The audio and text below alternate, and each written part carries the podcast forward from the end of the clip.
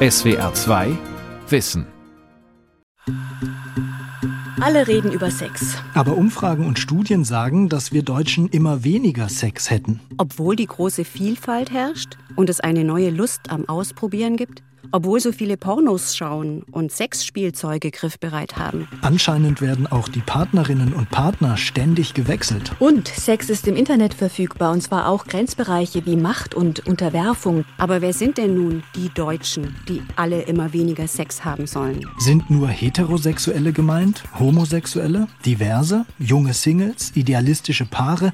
Ältere Eheleute? Frischverliebte auch? Gehört Solo-Sex dazu? Wie haben die Deutschen nun Sex? Wer und was beeinflusst das? Auf all diese Fragen wollen wir Antworten geben in einer SWR2 Wissen-Reihe in vier Teilen. Teil 1 Sex und das erste Mal. Pornos, Peinlichkeit und Masturbation. Silvia Plahl ist im Studio in Berlin. Mein Name ist Sonja Striegel. Ich bin Redakteurin bei SWR2 Wissen. Und Lukas Meyer-Blankenburg, dessen Stimme Sie eben auch schon gehört haben, erzählt mehr in Teil 2 und 3. Und uns alle drei gemeinsam gibt's dann im letzten und vierten Teil der Reihe. Ich habe Silvia gebeten, für SWR2 Wissen der Frage nachzugehen, was ist Sex heute für junge Menschen? Denn junge Menschen sind schließlich durch das Internet in einer völlig anderen Welt aufgewachsen als noch ihre Eltern. Ja, und da gibt es große Unterschiede. Es gab ja noch nie so viele Informationen über Sex wie heute. Mit einem Klick am Computer kann jede Person jederzeit daten und sich zum Sex verabreden. Nur, was soll dann dabei stattfinden? Vor allem Jungs schauen sich ab 10 und 12 Jahren auf dem Smartphone Mainstream-Pornos an. Und dann verbinden sie natürlich erstmal diese Bilder mit Sex. Und in den sozialen Medien, da versprechen die Fotos und Videos von schönen Körpern, erotische Erlebnisse und tolle Partnerschaften.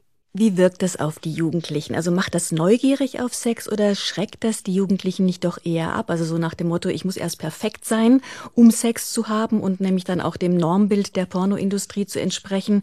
Und da geht es ja in der Regel noch darum, dass die Frau immer das Lustobjekt ist. Also aktuelle Studien zeigen, dass die meisten jungen Menschen letztlich schon zwischen Fiktion und Wirklichkeit unterscheiden können. Aber natürlich müssen sie sich dann erstmal mit dem, was sie da sehen, auch auseinandersetzen und reichen dann vielleicht selbst Nacktfotos herum oder die Dickpics, die sogenannten Penisfotos, oder sie verhalten sich sogar übergriffig gegenüber Gleichaltrigen. Und Erwachsene, vor allem Eltern, die sollten dann schon darüber mit ihnen sprechen und sie in dieser frühen Altersphase auch aktiv begleiten. Und daneben fällt auf, dass die Zahlen leicht zurückgehen. Also die meisten machen heute mit etwa 17 Jahren ihre ersten sexuellen Erfahrungen. Das ist später als noch vor etwa zehn Jahren, da waren es noch mehr 14- oder 16-Jährige, die schon sexuell aktiv waren. Wie hängt das damit zusammen, dass es offenbar immer mehr Solo-Sex gibt, also Selbstbefriedigung und auch damit, dass Jugendliche oder immer mehr Jugendliche offenbar bewusst auf Sex verzichten?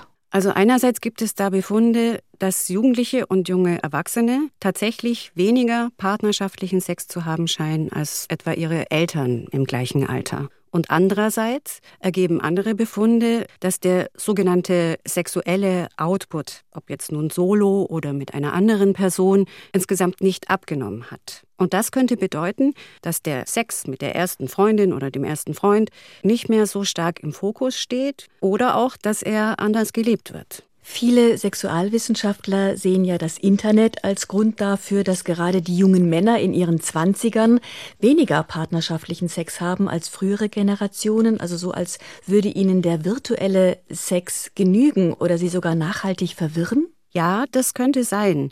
Und das ist dann auch ein Grund dafür, warum es so wichtig ist, schon im frühen Alter mit ihnen auch darüber zu reden, was Sex im realen Leben sein kann. Wie also geht Aufklärung heute? Um darüber mehr zu erfahren, hat Silvia Plahl für SWR2 Wissen das Bildungskollektiv BICO e.V. in Berlin besucht.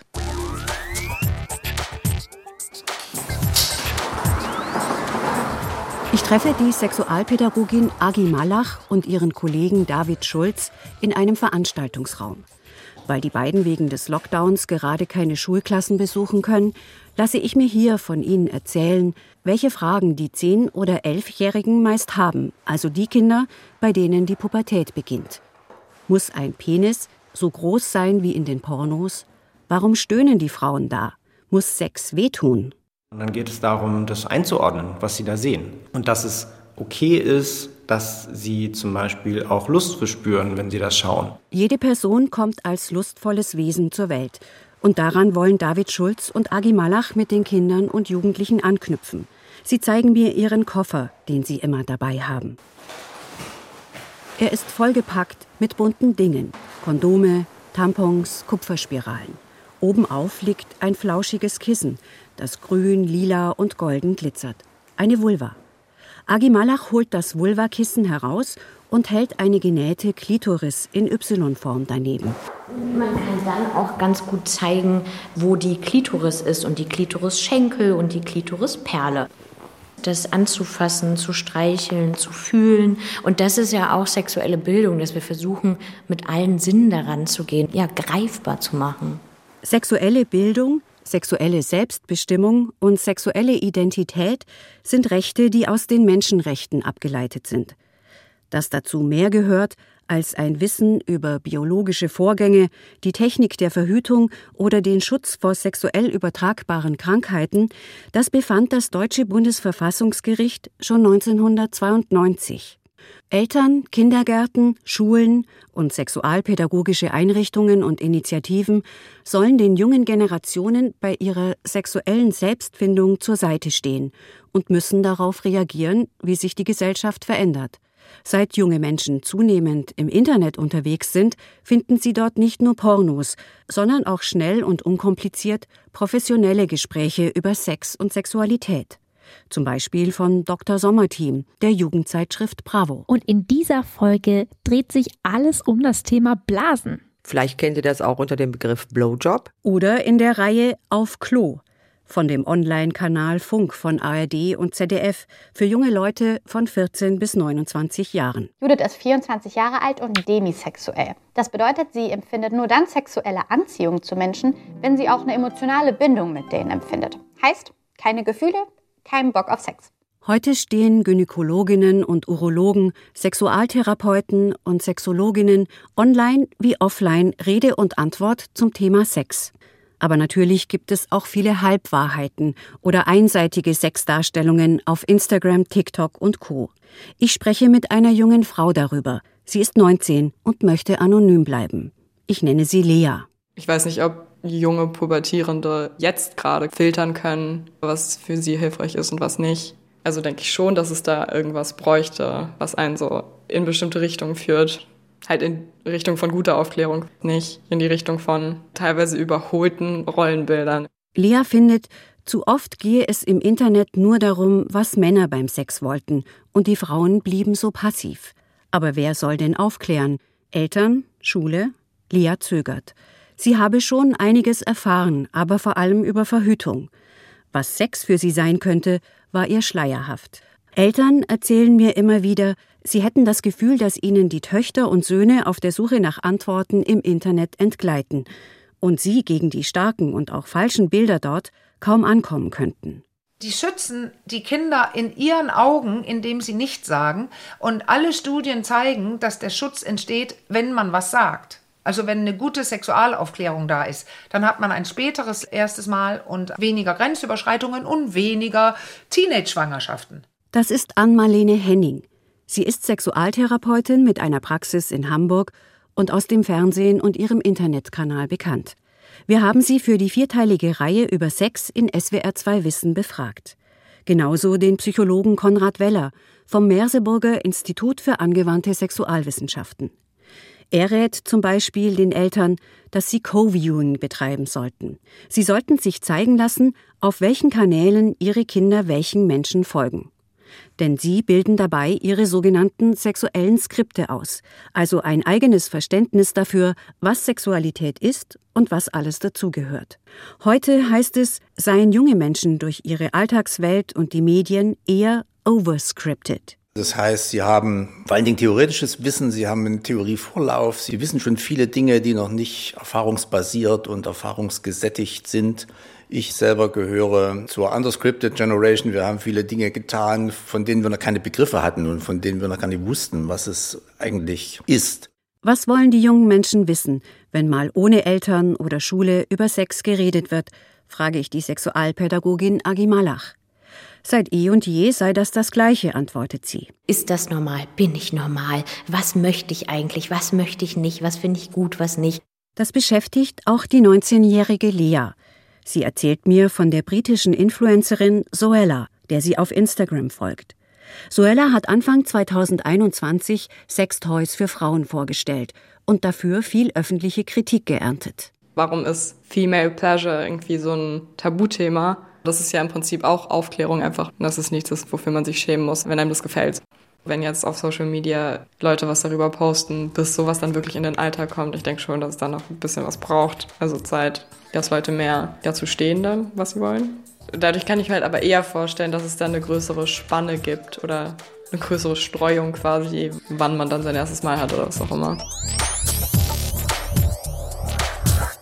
Silvia, die eigene sexuelle Identität zu finden, das ist nicht leichter geworden, so klingt dein Bericht jedenfalls. Für mich, junge Menschen wissen zwar viel mehr über sexuelle Praktiken, aber sie müssen offenbar lernen, mit diesem neuen Druck umzugehen. Vielleicht überlegen sie auch deshalb länger, wie sie Sex haben möchten? Ja, und es kann auch durchaus so eine Art Kompetenzangst entstehen. Also das meint jedenfalls der Sexualwissenschaftler Konrad Weller. Kann ich der anderen Person genügen? Werde ich das richtig machen? Er sagt daneben aber auch, es gäbe schon ziemlich viele Befunde, die darauf hinweisen, dass Jugendliche gar nicht so sehr unter Leistungs- oder Normendruck stehen, wie vermutet. Und dazu gehört vermutlich auch, dass selbstverständlich verhütet wird und dass der große Teil der Jugendlichen verantwortungsvoll mit sich und mit der Partnerin und dem Partner umgeht? Das stimmt. Und gleichzeitig gibt es offenbar weniger Druck, möglichst bald sexuell aktiv zu sein also in den Internetkanälen, wird immer wieder darüber diskutiert, warum es nicht verklemmt ist, zum Beispiel mit 23 noch gar keinen Sex gehabt zu haben und auch keinen in Aussicht zu haben.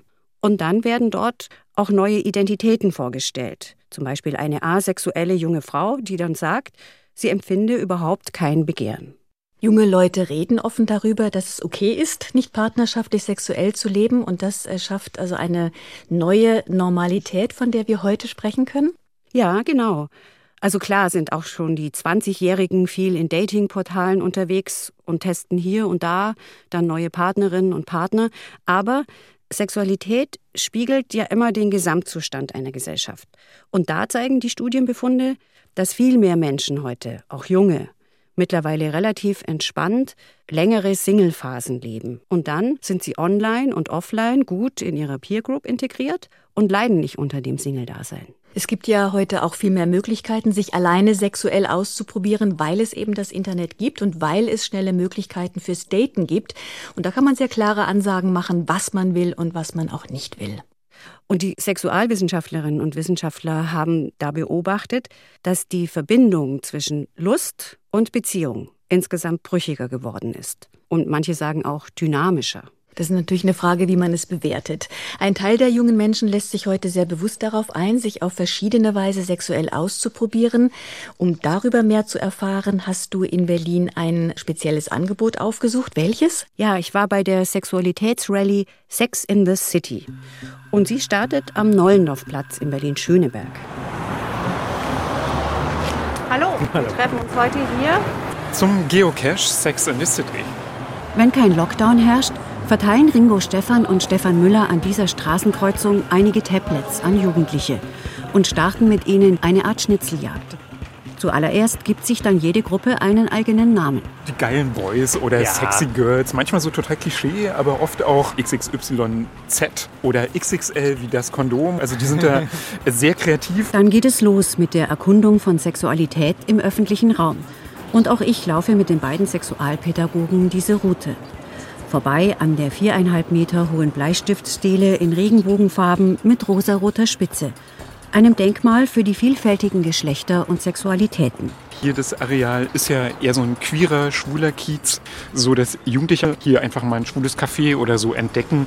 So viele Sachen aus dem queeren Leben, Regenbogenflaggen, Outfits, Fetischsachen.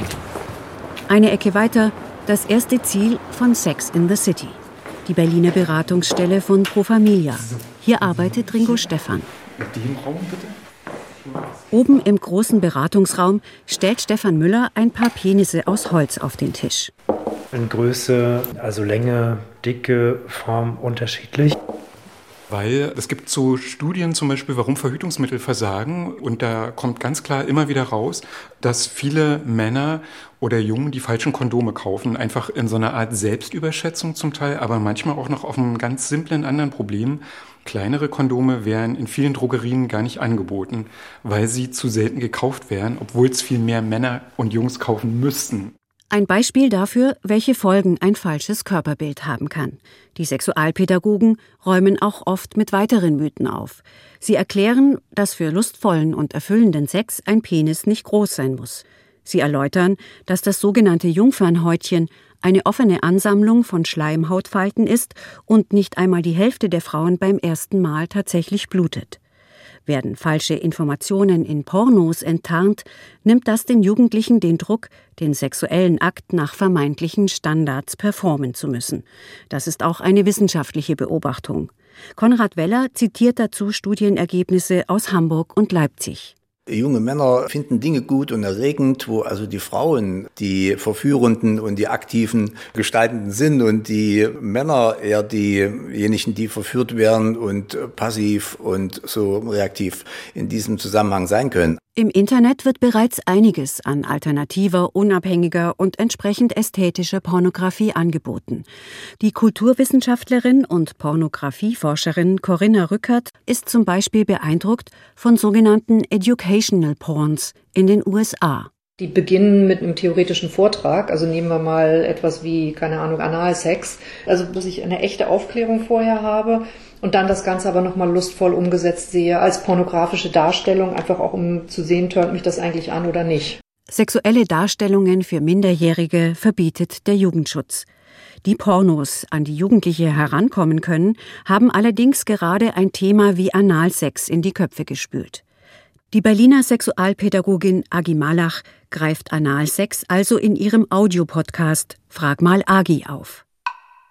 Finde ich auch okay, wenn Leute sagen so, mm, mein Poloch, ah, nein danke. Aber wenn die Neugier da ist und eine Lust und man drüber redet und sagt, oh, wollen wir das nicht mal ausprobieren? Dann finde ich, braucht man einfach ein paar Infos, was dabei nämlich wichtig sein kann. Ich glaube, dass Angebote der sexuellen Bildung nicht mehrheitsfähig sein müssen. Egal ob im Internet oder auch in Real Life. Für jeden gibt es unterschiedliche Sachen, die auch unterschiedlich ansprechend sein können. So, willkommen, willkommen. Der Rundgang von Sex in the City endet bei Manometer, einem Beratungszentrum für schwule und bisexuelle Jugendliche und Männer. Stefan Müller widmet sich hier explizit der sexuellen Vielfalt und erzählt, dass sich Jugendliche sehr dafür interessieren, dass sie sagen, dass heterosexuell zu sein heute eine Option unter vielen sei. Dann bestehen die auch darauf, dass wir jetzt nochmal genau auseinandernehmen, dass es eben nicht nur Lesben und Schwule und bisexuelle Menschen gibt, sondern auch Pansexualität oder auch statt Sexualität den Begriff Romantik zu verwenden für Menschen, die eben nicht immer nur das körperliche Begehren im Vordergrund sehen wollen und so weiter. Stefan Müller stellt fest, dass dies für Jugendliche in der Regel keine Überforderung ist sondern eine Bereicherung. Das erzähle ich der 19-jährigen Lea und sie bestätigt es. Ich finde vor allem auch Bi ist auf jeden Fall was sehr Normales, denke ich inzwischen. Also ich habe schon das Gefühl, ich kann mich frei entscheiden und ich habe Möglichkeit, mich da auszuleben, wie ich es möchte. Und das nehme ich auch als positiv wahr. Dass sich junge Leute heute sexuell ausprobieren können, bedeutet aber nicht automatisch, damit unbeschwert zu leben. Das deutet Robert mir gegenüber an. Er ist 24 und homosexuell. Ich setze mich mit ihm bei Manometer zusammen. Robert ist in einer Kleinstadt aufgewachsen und sagt, dort gelte sein Lebensstil oft noch als verpönt. Trotzdem hatte er sein Coming-out noch im Elternhaus. Da habe ich mir dann halt wirklich auch Pornos angeguckt, so natürlich heimlich, um halt zu gucken, ist es jetzt wirklich so oder ist es jetzt einfach nur so eine Fantasie?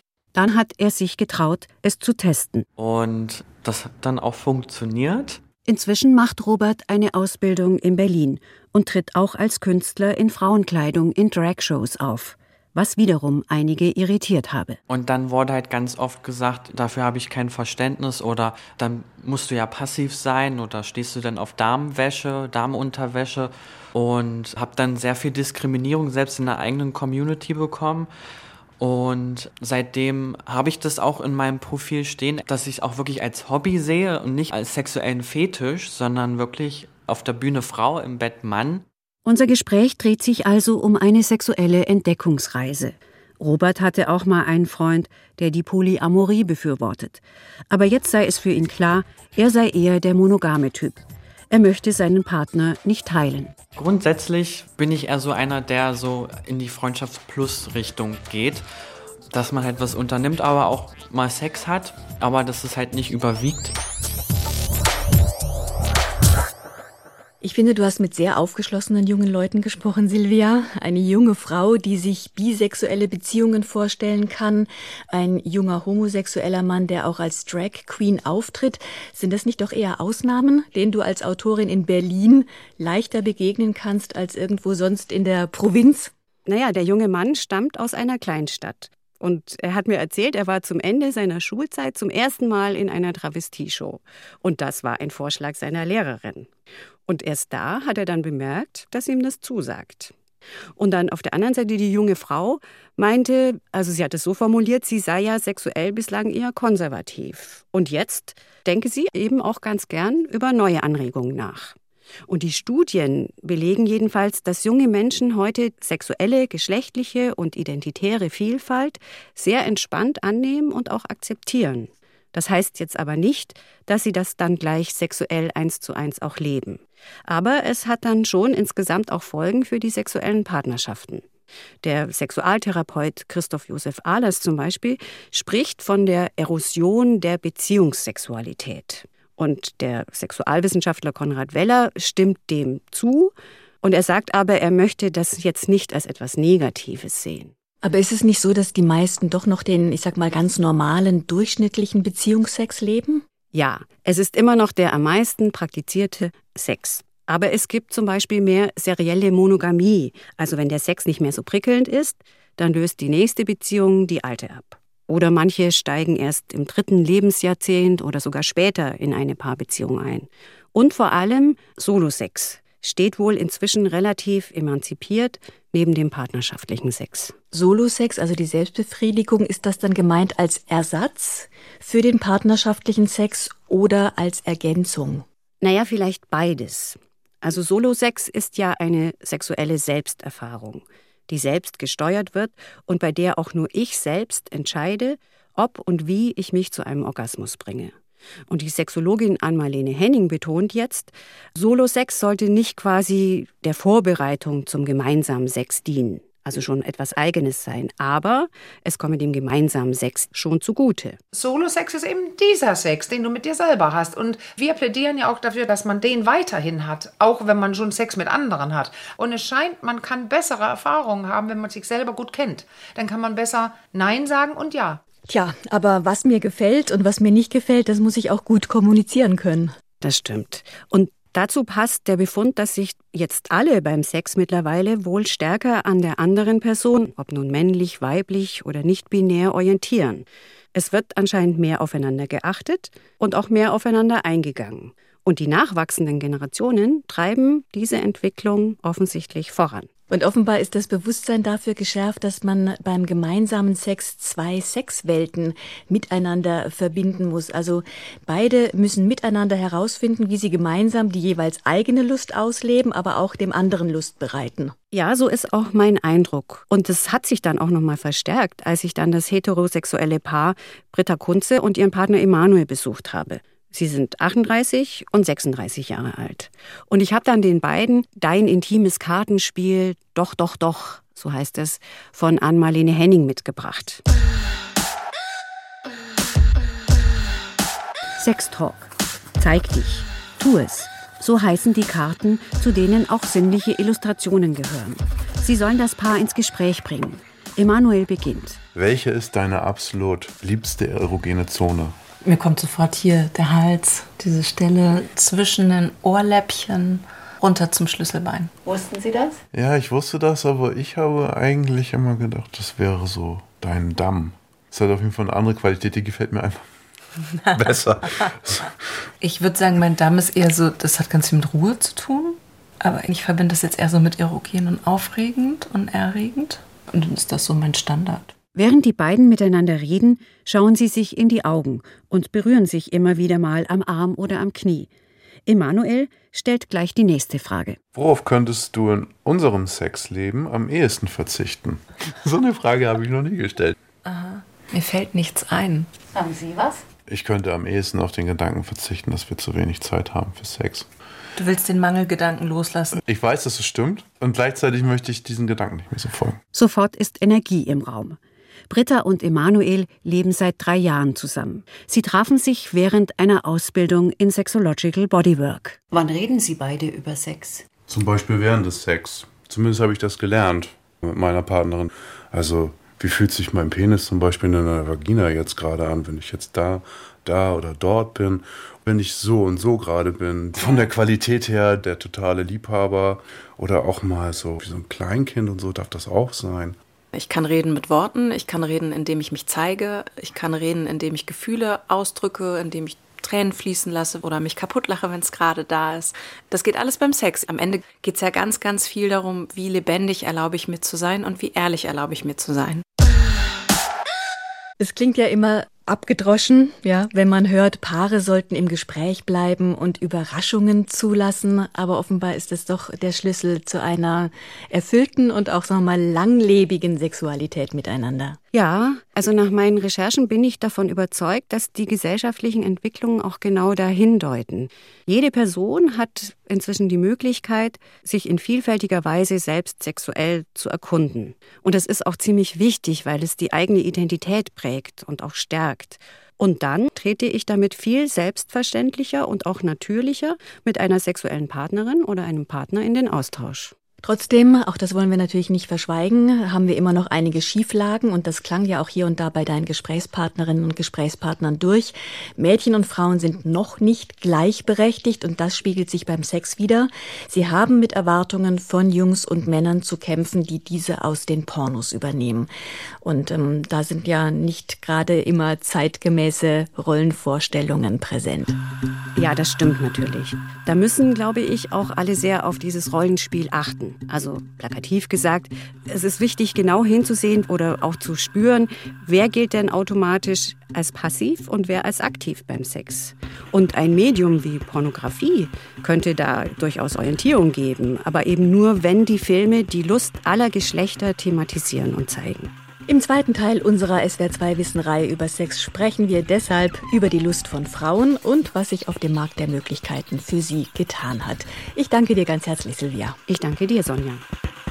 SWR2 Wissen. Sex und das erste Mal. Pornos, Peinlichkeit und Masturbation. Teil 1 von vier Teilen von und mit Silvia Plahl und Sonja Striegel. Ein Beitrag aus dem Jahr 2021. SWR2 Wissen. Manuskripte und weiterführende Informationen zu unserem Podcast und den einzelnen Folgen gibt es unter swr2wissen.de.